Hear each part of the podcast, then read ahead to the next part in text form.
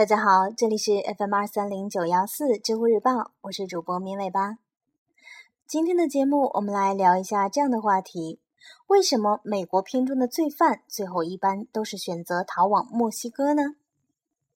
回答这个提问的是一位知乎用户 Edison 陈。他说，在之前的公司时，我曾经有挺长一段时间工作在美墨边境。那时工作之余的唯一乐趣就是夜访墨西哥。逃犯喜欢前往墨西哥逃亡的原因大致如下：首先，没人查你。在我所在的边境，任何人从美国这边往墨西哥入关都是畅通无阻，连铁门啊、隔离栏啊什么都不关，几乎比你进出自家小区还自由。我去过那边不下几十次，对面的边防基本连看都不会看我一眼，属于爱来来爱走走的那种。当然，从墨西哥回美国就是一件很漫长的事情了，即使手持美国护照。即使每次回来都已经是凌晨，也要花上好几个小时排队。第一点其实并不稀奇，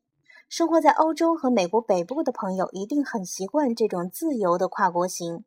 可是，墨西哥和加拿大以及欧洲国家的本质区别是，它的治安，尤其是边境的治安十分的混乱，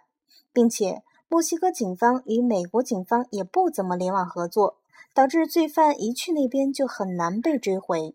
影响墨西哥治安的最大毒瘤是其贩毒集团，其武装之完备，势力之庞大，手段之残忍。好奇的知友可以去搜一下墨西哥边境毒贩的相关报道，十分的血腥暴力。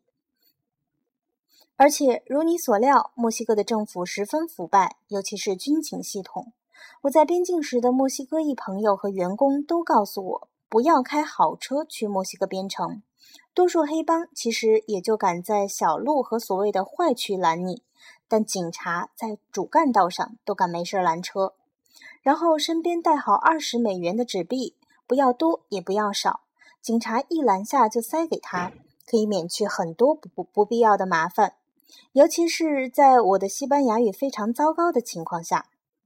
然后熟悉地理的你一定知道。墨西哥一路往下就是广袤无边的拉丁美洲，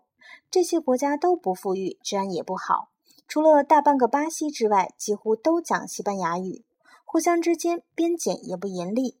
比如我在中美洲小国萨尔瓦多出差时，发现当地富人区，包括我下榻的酒店，家家都有荷枪实弹的保安，二十四小时值班，这架势很难让人对其治安放心。我看过不少英文报道，也向几位跑遍这些国家的拉丁裔朋友们证实，除了巴西和阿根廷这两个稍微富裕一点的国家，还有挚友补充的智利、乌拉圭，拉美的治安几乎普遍都是这个级别。另外值得注意的是，拉美裔在美国已经占到了百分之十七，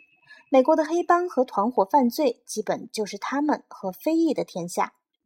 好了，说到这里，你也应该明白了。作为黑帮骨干的你，在美国犯了事儿，或者是结了梁子，只要迎着风，拿着钱，驾着车，一路向南，哼着詹妮弗·洛佩兹和皮普·保罗的《自由飞翔》，就可以毫无阻拦地越过边关，跨过崇山，到达物价低廉、人脉众多的拉美各国。然后花着票子，泡着妹子，把被通缉的郁闷和被仇杀的恐惧抛在脑后，重新做人，让往事随风散落在天涯。